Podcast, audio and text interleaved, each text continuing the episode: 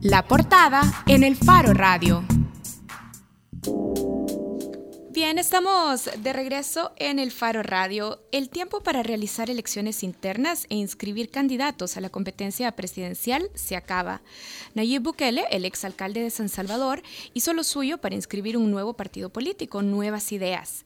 Pero los plazos legales para convocar a internas e inscribir su partido se agotaron.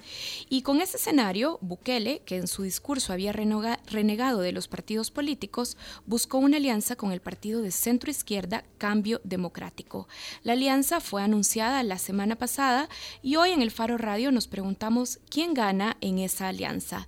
Para conversar y contestar, intentar contestar en parte a esta pregunta, hoy nos acompañan José Antonio Morales Erlich, miembro voy a hacer un, resumen antes de presentarlo, solo rápido. Miembro de la Segunda Junta Revolucionaria de Gobierno, alcalde de San Salvador en dos periodos, del 74 al 76 y del 85 al 87. Fue también secretario general del Partido Demócrata Cristiano y hoy es miembro de la Comisión Política de Cambio Democrático. Gracias por acompañarnos. muchas gracias a ustedes un placer. Y bueno, también está con nosotros Aldo Álvarez, secretario de Comunicaciones, miembro también de la Comisión Política de Cambio Democrático y vocero del partido. Gracias por acompañarnos, Aldo. No, gracias a ustedes por la invitación, muy amables. Bueno, para iniciar esta entrevista, Aldo, y también eh, con el doctor Morales Erlich, quisiéramos poner sobre la mesa o que nos ayuden a entender cuáles son los términos que les ayudaron a consolidar esa alianza entre Cambio Democrático y Nayib Bukele. ¿En qué términos se consolidó y se pactó esa alianza? Bueno, mira, en realidad esto no ha, surgido por generación espontánea, ¿verdad? El día de ayer, Esto ha sido una cosa que ha tomado su tiempo, eh, más o menos eh, que poco más de un mes atrás, eh, el exalcalde pidió reunirse con nosotros para platicar. Nosotros que la, democracia es eso. La democracia no es el silencio, la democracia es el diálogo. Pidió hablar para exponer algunas ideas y nosotros, bueno, hablemos. En ese momento, pues por obvias razones, en, carácter privado. Por lógica. Eh, y nos expuso entonces su visión, eh, sus ideas, su proyecto de país como un diagnóstico cómo veía él la cosa eh, y cómo él, digamos, analizaba y procesaba la realidad y los problemas del país.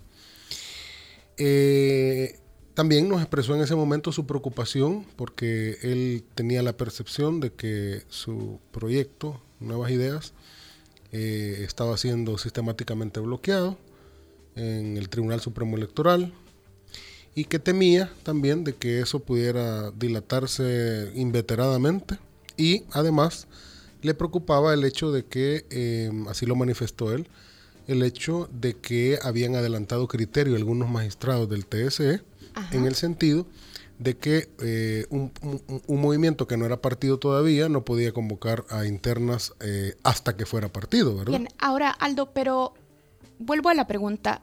Cuando cerraron la alianza que anunciaron la semana pasada, ¿qué pactaron?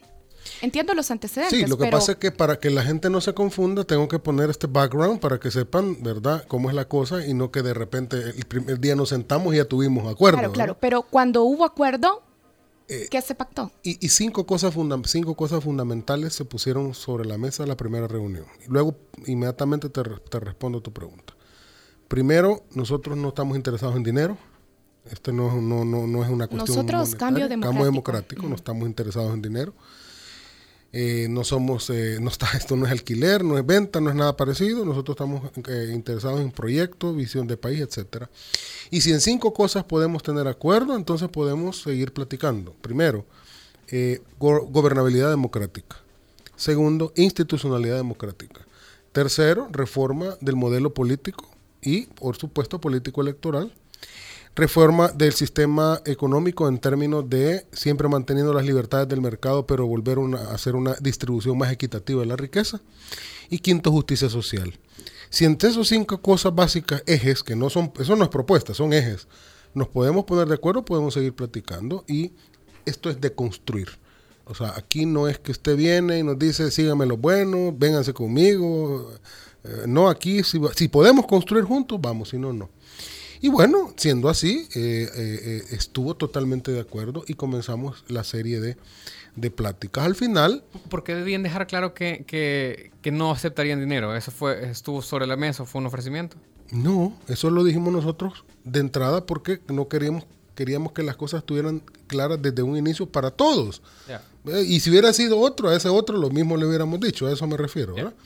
Y al final acordamos que eh, se van, eh, vamos a construir el, el, plan de gobierno juntos, ¿verdad? En, mesas de trabajo que ya se han instalado eh, por parte de ellos y nosotros estamos, estaríamos eh, en un breve tiempo conformándolas, a donde están todos los ejes que te acabo de mencionar y otros más que ellos han propuesto. Dos, la inscripción por parte de él al partido, porque obviamente su movimiento no es partido, eh, sometiéndose, sometiéndose a la legislación interna del partido y al procedimiento legal para poder convertirse en candidato. Entiendo que, entiéndase que hay internas. Tercero, respeto mutuo, en el sentido de que ambas fuerzas se van a respetar en términos de que cada quien en su ámbito, pero colaborando. Eh, y por supuesto, cuarto, que la campaña electoral tiene que ser, tendría que ser una campaña que se cree de consumo, de, de, junto, ¿no? No es que usted va a andar por su lado diciendo el discurso A y nosotros vamos a andar por este lado diciendo el discurso B, ¿no? No está sobre la mesa planteada una coalición porque no son partido todavía. Podría darse más adelante, si al caso se inscriben, se analizará ese escenario para una coalición. Antonio, hasta hace solo unos meses, eh, esto, retomo lo que decía también Aldo de que, que, no se pueden dar dos discursos, uno de un lado y otro de, de, de parte del partido, digamos. Hasta hace unos meses el discurso de, de, Bukele era que no quería a ningún partido político. De hecho, se lo han sacado en algunos eh, ya declaraciones, que es lo que se suele hacer cuando los políticos hacen una cosa y meses después eh, dicen una cosa y hacen otra, otra cosa. Bukele decía que no estaba con ningún partido y que, eh, incluido obviamente Cambio Democrático, que ningún partido estaba a la altura de acompañarlo en la candidatura a la presidencia. De hecho, él básicamente esperó hasta que los plazos se le habían agotado para inscribir a su, a su propio partido antes de buscarlos a ustedes, si, si, nos atendemos a que los buscó hace un mes. Con ese discurso, con, esas, eh, con esos antecedentes, ¿ustedes le, realmente creen que él no los está usando a Cambio Democrático como un vehículo para llegar a la presidencia? Hombre, mire, una cosa son las cosas que se dicen, ¿verdad? Para mantener adeptos y cosas, y otro es lo que ya en realidad se habla en serio. Lo importante de este arreglo es que él pide entrar al partido, ¿verdad?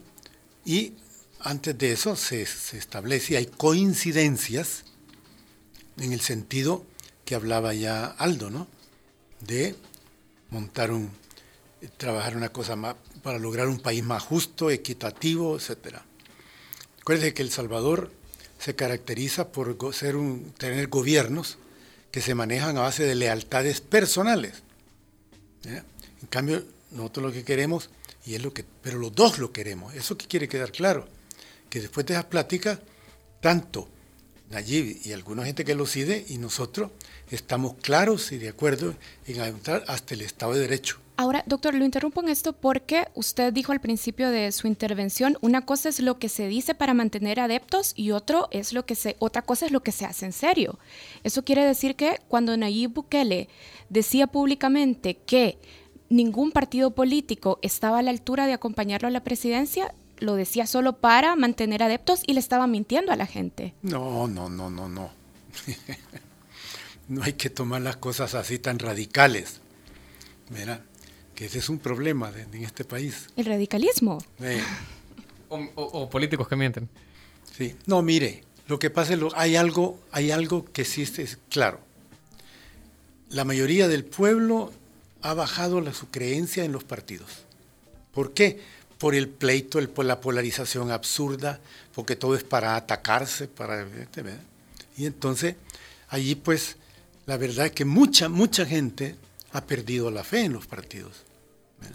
Ahora, cuando se hace este arreglo con cambio democrático, mucha de toda esa gente considera que ha sido bueno, porque al partido nuestro no lo mezclan nada de corrupción anterior, Mira, es un partido sano. Douglas Aviles sí está condenado por eh, enriquecimiento ilícito. No, está, condenado.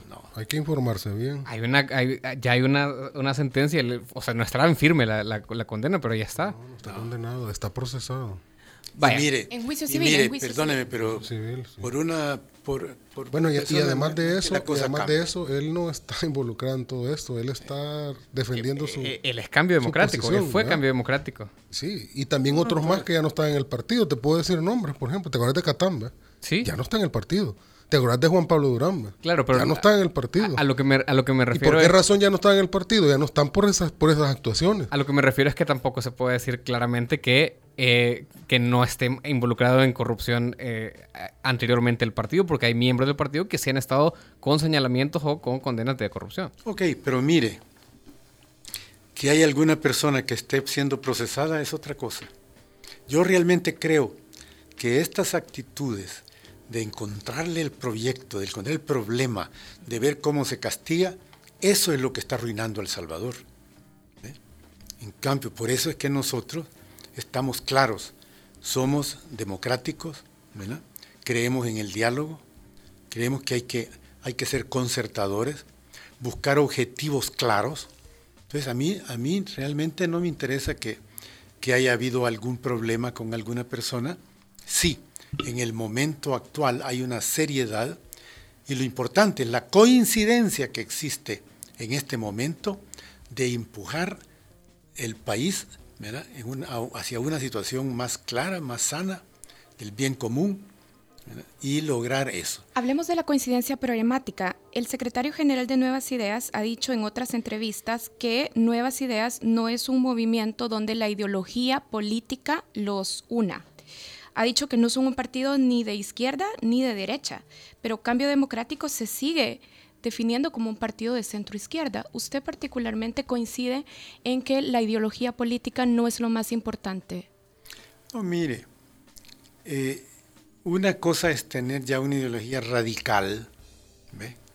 que puede caracterizar a dos partidos, y la otra es el descontento. Es que hay que analizar este pueblo, mire hay una cantidad, un porcentaje increíble que está descontento, desencantado de lo que está pasando, que ya no cree en nada. Bueno, pero ahora negarle a ese pueblo que se, que se pronuncie, que lleve candidato y todo esto, sería una tragedia terrible para el país. Pero usted cree que la ideología política como núcleo de la consolidación de alianzas es importante, porque Federico Anliker ha dicho que no, que para nuevas ideas la ideología política no es lo más importante. Mire, el asunto es el siguiente, Ya creer que no creo en esto ya es ideología, ¿me entiende? La otra cosa es ser cerrado, que es lo que pasa muchas veces en algunos partidos. Pero su modo de pensar ya tiene que ver con ideología. Usted si, le gusta ser honrada, trabajadora, servir a los demás, ya tiene una ideología. Ah, que ellos le están pensando en la comunidad, marxismo, capitalismo. no, no, no, no. Acuérdese que todo esto del centro izquierda viene del Parlamento francés, en donde los diputados de la oligarquía y de los reyes se sentaban a la derecha y los diputados de la majada pobre se sentaban a la izquierda. Entonces, lo que pasa es esto, en un país como el nuestro, que hay unas diferencias sociales increíbles, pues hay que luchar para sacar adelante. Usted ve, por ejemplo, un principio de la doctrina social de la Iglesia tradicional, es la opción preferencial por los pobres, que fue apoyada por Monseñor Romero, que nosotros le hemos seguido adelante. Antes, en la democracia cristiana de antes, eso lo poníamos en práctica todos los días. Porque eso es lo que pasa. Depende cómo usted se plantea. Y por eso que le dije que en esta coincidencia sí es importante que nos vamos a jugar para servir y no servirnos. Vamos a jugar a la honradez absoluta. Pero fíjese, no es que nosotros exigimos, ellos también nos exigen. Estamos de acuerdo en hacerlo. Y eso es lo importante de este trabajo. A veces, para hablar de ideología, a veces eh, se eleva demasiado la discusión y no se aterriza en los temas que realmente le importan a la gente. Entonces, Aldo, para entender, por ejemplo, de qué estamos hablando cuando hablamos de, eh, de nuevas ideas, cambio democrático, ¿qué apuestas eh, no están dispuestos a, apuestas programáticas, me refiero, no están dispuestos a negociar? Es decir, ¿cuáles son puntos de honor, por ejemplo, para el CD en el próximo, en un eventual próximo gobierno? Eh, no sé, posiblemente qué, reforma fiscal, eh, un giro en la política de seguridad hacia hacer más tal cosa de qué apuestas programáticas ustedes dicen esto es clave e innegociable. Yo creo, yo creo que te mencioné los cinco ejes fundamentales que pusimos sobre la mesa desde un inicio. Pero son ejes, no son apuestas, no son, digamos, políticas públicas. Obviamente creo que ninguno la tiene. Bueno, Gerson Martínez ha sido nombrado para hacerle el plan de gobierno a Hugo, ni siquiera lo tiene. Y tampoco lo tiene Calleja. No te puedo venir a decir, por ejemplo, en, materia de seguridad vamos a aumentar el número de policías, en materia de, salud vamos a hacer... Esas son cuestiones que ya, ya se ponen en la plataforma de gobierno de los candidatos. Ahorita ni siquiera tenemos candidatos porque ni siquiera han habido internas. O sea, ahorita lo que se hace es crear ejes básicos y fundamentales. Por ejemplo, la reforma del Estado. Ese es un eje fundamental cuando yo te digo gobernabilidad e institucionalidad democrática, es la reforma del Estado, que implica el absoluto respeto a la ley por parte de las instituciones. Mira, estoy viendo ahí que tienen el diario El Mundo yo te, soy columnista del mundo, todos los jueves tengo mi columna y la de la semana pasada te invito a que la leas. Se llama El gobierno de las leyes y no de los hombres. Eso sintetiza el pensamiento de cambio democrático. Y eso se lo dejamos claro al exalcalde Bukele cuando él, cuando se acercó a nosotros. Nosotros no somos, no vamos a apoyar populismo, no vamos a apoyar personas, sino tenemos que construir proyectos. El votante de cambio democrático no es un votante al que vos le vas a llegar, por ejemplo, que es gente formada e informada. Mire, fíjese que Nayib Bukele es nuestro candidato. Ah, felicidades. ¿Y, la propuesta? No, pero mire, es Nayib Bukele. Ah, bueno, le vuelvo a felicitar. Pero ¿y la propuesta? O sea, ese es el tipo de, de de target de cambio democrático. Entonces nosotros no vamos a llegar a presentarle, aquí está este muñeco y como es bien popular y los skaters lo siguen y los no sé qué lo siguen y hasta le llaman Nayiliver a los que eso a nosotros no nos interesa. A nosotros nos interesa construcción de proyectos políticos y en eso hemos tenido entendimiento. Ahora, esto de las ideologías es importante señalarlo por una razón. Nosotros somos socialdemócratas. Yo soy socialdemócrata, el partido es socialdemócrata y tenemos algunos compañeros social cristianos también. Y no vamos a dejar de serlo. Eso implica que esos ejes fundamentales que yo te he hablado, lo de la justicia social, por cierto, al final, la distribución equitativa de la riqueza, no es negociable. No lo vamos a negociar. El modelo económico, las reformas que se hagan van a ser para profundizar eso y no otra cosa, porque nuestra ideología nos indica eso. Ahora, ¿hay variopinta ideología dentro del movimiento Nuevas Ideas? Me imagino que sí. Me imagino que deben haber ideologías variopintas, pero la ideología para qué sirve? La ideología sirve para crear una manera de hacer las cosas. Yo, en base a mi ideología, creo que la solución al mismo problema debe ser de otra manera. Eh, el de la derecha piensa que la solución a un mismo problema debe ser de otra manera en base a su forma de pensar. Nosotros creemos que debe ser de esta manera en base a nuestra forma de pensar. Si logramos ponernos de acuerdo con nuevas ideas en eso, entonces podemos nosotros apoyarlo o no apoyarlo. Ahora, y si no se ponen de acuerdo, se rompe. Y fíjate eso de los variopintos, probablemente, si las coaliciones se, analizan más adelante, ahorita no está planteada una coalición, sino una alianza. Ahora, hablando... Ahora solo quisiera contar lo siguiente. Fíjate si no estamos en un contexto extraño a donde ese tema de las ideologías deberías también, deberías de preguntárselo con énfasis a la derecha tradicional y a la izquierda, porque cuando vos oís al FMLN que dice, nosotros vamos, estamos abiertos a hacer alianzas con todo mundo, menos con Arena, y que cabe en todo mundo que cabe en todo mundo, todos, desde Ghana, quizás, hasta saber qué partido y movimiento social. ¿Cómo valora ¿Dónde ese está la ideología? Ese pragmatismo electoral. Ya te, ya te doy mi análisis sobre eso. ¿Y qué dice el candidato Calleja de, de, Arena? Lo mismo, lo mismo cuando le preguntan, es que dice, no, yo, yo no, yo no me siento de derecha, no me siento, sino que me siento así de centro. Y uno dice, hombre, ¿y, y esto qué es? Lo que sucede es que el desprestigio de la clase política es tan grande y de todo el sistema partidario, producto de la partidocracia, que es la hija bastarda de los acuerdos de paz, porque la partidocracia no existía después de los acuerdos de paz. ¿eh? La, la, partidocracia surge después de los acuerdos de paz. Lo que existía antes era autoritarismo. Esa es otra cosa. Esa surge con los acuerdos de paz. El modelo que se crea después de los acuerdos de paz se deforma en, partidocracia. ¿Y qué es lo que está planteado ahorita con la participación de nuevas ideas y, y, y, cede en todo esto. El fin del bipartidismo. Ese miedo de que se acabe el modelo instalado en la posguerra es un miedo que tiene a las dos extremas tan preocupados que están dispuestos a renunciar hasta la cuestión ideológica para no perder. Una de las cosas, eh, cuando usted habla de que la gente está alta de la partidocracia, no, o sea, no podemos evitar pensar que ustedes son un partido, pues ustedes están incluidos en el sistema del que la gente está harta. Sí. Entonces, ¿en qué se diferencia? Te voy a contar una infidencia que yo le dije a Nayib. Pero ¿en qué se diferencian ustedes de Arena y el FMLN cuando escuchamos este discurso en el que ustedes están acá, por ejemplo, eh, culpando o señalando a otros partidos políticos, que es eh, una de las cosas de las que la gente está harta? ¿En qué se diferencia usted de esos dos proyectos políticos que ya gobernaron El Salvador? Porque nosotros somos una especie de antipartido dentro del sistema partidario salvadoreño en términos de que nos comportamos diferente a cómo se comportan los partidos en este país. ¿En qué? en términos de, de, pensamiento de avanzada democrático. Cuando me refiero a antipartido lo digo en términos de cómo se comportan los partidos aquí. Quizás nosotros tenemos una visión más como un partido de otros lugares donde la democracia está más avanzada, por ejemplo. Hemos pedido un montón de veces, yo mismo lo he escrito en un montón de artículos y como partido hemos apoyado avanzar en la reforma del sistema electoral.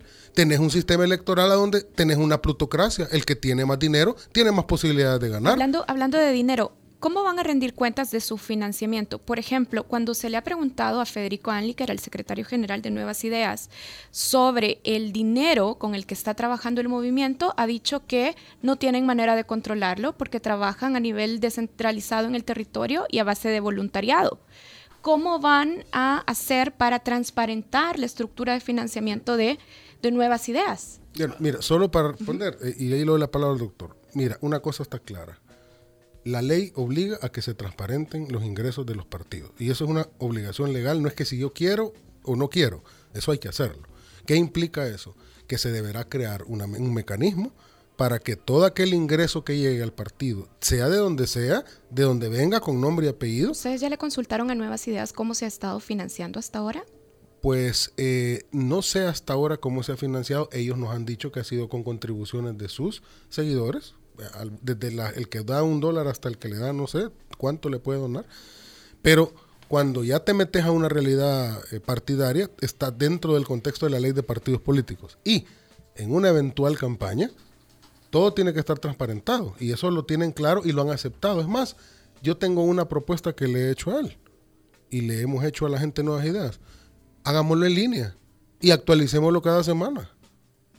Durante la campaña. No es necesario que esperemos hasta que termine la campaña para empezar a rendir cuentas de cuánto entró. No, hagámoslo en línea, cada semana.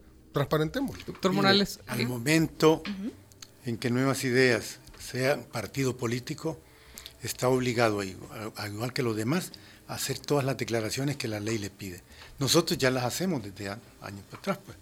O sea que, no, no, lo que ellos tienen que preocuparse para actuar bien con su Usted, eh, eh, me gustaría saber su opinión sobre el hecho de que el CD es un partido antipartidos. ¿Usted considera al, Cambio Democrático un partido antipartidos? No, pero no me saques de contexto. No me saques de contexto. No, porque está aquí Aldo, está aquí para... aquí, está, aquí está para aclararlo, Es un partido antipartidos Antipartido como operan los partidos en El Salvador, porque nosotros operamos más como los partidos de los países de avanzada. A eso me refiero. Claro, eso es que estemos contra el sistema. ¿Usted está de acuerdo con eso? Sí, mire, quiero decirle una cosa. Nosotros no estamos de acuerdo, por ejemplo, contra el autoritarismo, el presidencialismo, el alcaldismo. Eso es lo que tiene arruinado a este país. Cuando se refiere a eso, nos está diciendo alcaldismo, presidencialismo con la exaltación de una sola figura. Es que eso es lo que ha pasado aquí en el país. Están en contra del personalismo. sí, por ejemplo, nosotros estamos por la descentralización. La descentralización del Estado implica una redistribución del poder económico y del poder político. Del poder político, sí, porque cada vez hay más cosas que le pasan a los municipios, a las cosas. Y el económico, porque hay que pasarle los bienes también, los dineros para que funcione. Usted ve, por ejemplo, eh, en, va a Europa y va a otros países, la educación, la salud, el ambiente, todo lo manejan los municipios o entidades regionales. Eso le da más tiempo a los gobiernos de preocuparse por los problemas nacionales e internacionales. Y de ahí le viene el poder. En cambio aquí usted ve que hay presidentes pues, que le dedican tres horas, tres días a la semana a andar eh, inaugurando letrinas, callecitas y cositas, y por eso es que no, no caminamos. Una hora por día. ¿Cómo? Como una hora por día. No es que todo, mire, desde Cristiani para acá se han hecho eso, pues son tradiciones que yo creo que hay que ir de a poco cambiándolas. Nosotros no es que nos vamos a plegar a uno, no, no. Cuando hemos dicho, sí pensamos que este país tiene que romper esa polarización absurda que ya existe, en que fíjate que usted dice, no, yo voto por este para que no llegue aquel. E, y este es muy pequeño, así que mejor no voto por él, aunque esté pensando que este tiene la razón. Usted lo ve ahorita, pues. Y coaliciones, de, de hecho, pues, de medios de comunicación, la gran empresa y cosas así. Y por otro lado, de igual, para irse a dar duro y atacar. Y entonces eso es lo que tiene, eso es lo que queremos nosotros, romper el esquema partidario actual para llegar a un sistema partidario democrático en el que existan, pero que la gente vaya pensando más en el pueblo y nosotros como partido incidiendo en eso para obligar a los demás hasta que también caminen, pues es la creación de terceras fuerzas. Doctor, tenemos que ir cerrando este segmento de la entrevista. Eh, lo volveremos a invitar porque hay que seguir discutiendo de esto, pero le quería preguntar, usted hablaba en contra del presidencialismo y el alcaldismo y la exaltación de una sola figura. ¿Esto no es contradictorio con la idea de llevar como candidato a una persona que se ha vendido como un caudillo, como un eh, casi como un outsider que viene a salvar al sistema de eh, o, al, al, al país del sistema de partidos? Sí, señor, pero mire, lo que pasa es que hay gente que tiene mucha imagen por, una serie de cosas. Antes Duarte lo tuvo, ¿verdad? Pero, y otro, en momentos en que se ha ganado, yo he ganado elecciones ahí con 58%. Bueno, pero la verdad es de que los, acuerdos implican que se va a romper ese presidencialismo que vamos a caminar hacia un esquema democrático. Y ese es parte de este arreglo que estamos armando. Ahora, que, que haya gente que piensa, hay pensamientos simplistas en estos momentos, y ese es parte de un problema. Por eso es que hay que orientar a toda esta población para que vaya pensando mejor su voto, eh, pensando en el pueblo, pensando en arreglar las cosas, salir de estas, de estas servidumbres a pura de lealtades y amistades. ¿verdad? Yo llego y pongo a todos mis cheros y quito a todos los demás aunque tengan experiencia hay que ir quitando, creando la ley de, carreras administrativas, la, educación, pero todo pensándola con la participación de todos, fíjese. Nosotros estamos claros de que vamos a ir cada vez influyendo más en las cosas, pero desde ya discutiéndolas entre todos, porque ahí los distintos partidos pueden tener cosas positivas que se van agregando y de la discusión, el arreglo y el diálogo sale la síntesis que va a dirigir la sociedad. Aldo, que yo diga, eso no, eso yo no. Te voy a decir una cosa. Y quiero, quiero hacer, perdón, Aldo, una pregunta final para, para cerrar este espacio. Aldo, la experiencia reciente de alianzas electorales, y voy a recordar la experiencia del FMLN con los amigos de Mauricio, demuestra que una vez que los candidatos fuertes llegan al Ejecutivo, terminan desligándose del partido que los llevó. De hecho, en el caso de miembros de Cambio Democrático, como el doctor Dada Iresi, terminaron renunciando a medio periodo del Ejecutivo de Funes diciendo que no se podía trabajar desde ahí. Y el mismo Nayib Bukele dentro del partido llegó, dentro del FMLN, llegó diciendo, o terminó diciendo que el FMLN era Arena 2.0. Ahora, ¿cómo hará Cambio Democrático para controlar a Bukele? ¿Qué garantías les ha ofrecido de que una vez que llegue al Ejecutivo no terminará desvinculándose del programa de cambio democrático? Fíjate que estamos en, luz, estamos en línea los dos porque sobre eso, sobre ese tema iba a, pronunciarme. Eh, mira, lo que se hizo con Mauricio Funes fue una alianza, CD y Mauricio Funes no fue con el FMLN, no fue una coalición, primera aclaratoria. Dos, Mauricio Funes ya andaba en campaña. Él ya era el candidato, ¿verdad? Eh, y tercero, Mauricio Funes no andaba queriendo fundar partidos. Él ya tenía su partido y, con ese partido eh, llegó y compitió y no andaba armando otro partido, como el caso actual. Cuarto, es cierto, nosotros participamos en una parte pequeña del gobierno, clave, por cierto, tú mencionaste al el Ministerio de, Economía pero cuando vimos que aquello se estaba desviando y aquello se estaba pervirtiendo, nosotros nos separamos. ¿Qué garantías tenemos? ¿Qué garantías tiene el cambio democrático de que no podría pasarle lo mismo? Garantías no existen ni aquí ni en la China. mencioname un país donde hayan garantías en ese sentido. lo que podemos poner son garantías mínimas, pero, pero seguridades no, no existen completas, pero existen algún tipo de garantías mínimas. Te voy a poner un ejemplo. Eh, para el caso, eh, una de las cuestiones que yo, y te lo, te, lo digo hoy aquí, y me puedes citar en el futuro si querés, en el momento en que yo vea que aquello se desvía, que aquello se pervierte o se convierte en otra cosa, en ese momento Aldo Álvarez se retira de cualquier participación que tenga en ese, en ese sentido. Y cambio democrático también se retiraría de eso sin lugar a dudas. Bien. Bueno, queremos agradecerles a los dos por habernos acompañado ahora. Hay muchos comentarios en redes sociales. Gracias también a todos los que estuvieron participando y pendientes de este programa. Y nosotros... al, principio del programa preguntamos a la audiencia del Faro Radio en Twitter qué mueve a la alianza entre Nayib Bukele y Cambio Democrático. Parece que tienen la opinión pública, por lo menos ahorita de su lado, porque el 50% respondió cambiar al país, 25% dijo ganar las elecciones y el 15% dijo bloquear Arena y al FMLN. Así que por, por, Casi 100%. Cabal. Entonces, las tres cosas sumadas.